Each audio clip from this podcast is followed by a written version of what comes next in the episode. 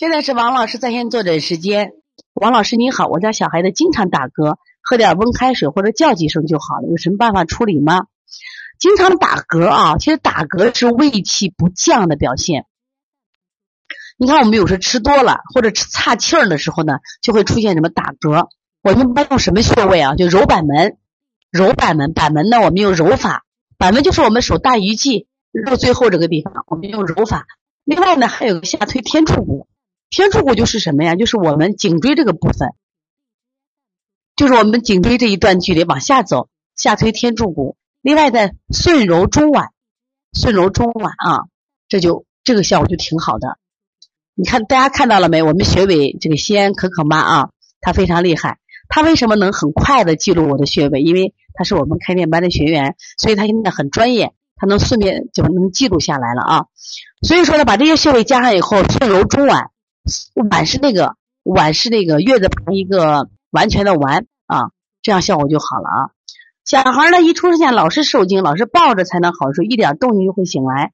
平时有时候放在那边玩也是用力脸憋得通红，不知道怎么回事，有时候都会吐奶出来。如果受惊的孩子啊，你是这一个做一下内劳宫，做一下小天心，然后在睡前呀，从这个后脑勺，就是我们后脑勺啊往前推百会。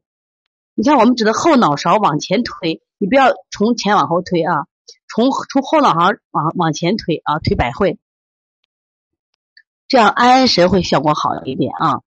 另外，我们再看一下这个第三个问题，我姐的孩子小孩面色微黄、腹胀、山根发青、大便两天一次，而且不好拉，舌尖红，中间厚黄，看书上是肝急。积食需要哪些穴位？平时怎么饮食比较好？是这样，但这个孩子明显的是一个脾虚，如果是肝急的话啊，那就典型的脾虚引起的这个脾胃啊出现了这种，就是长期营养不良引起的这种症状。我们怎么办呢？也是重点来调脾胃。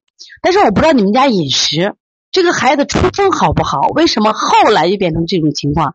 如果是饮食不好的话啊，我们先解决从饮食改变。首先给孩子呢，在营养上方面，我不知道你这个孩子几岁啊？首先饮食我还是建议要清淡一些。刚才前面我讲了很多，孩子之所以不让吃肉，是因为他身体没有足够的酶来分解它，所以没有酶分解它，你吃了以后就是负担。稍微饮食清淡一点。第二个呢，加强脾胃调理的话，我们一般重点是做补脾、揉板门，另外加掐四缝或挑四缝。如果是肝急的话，可以用挑四缝。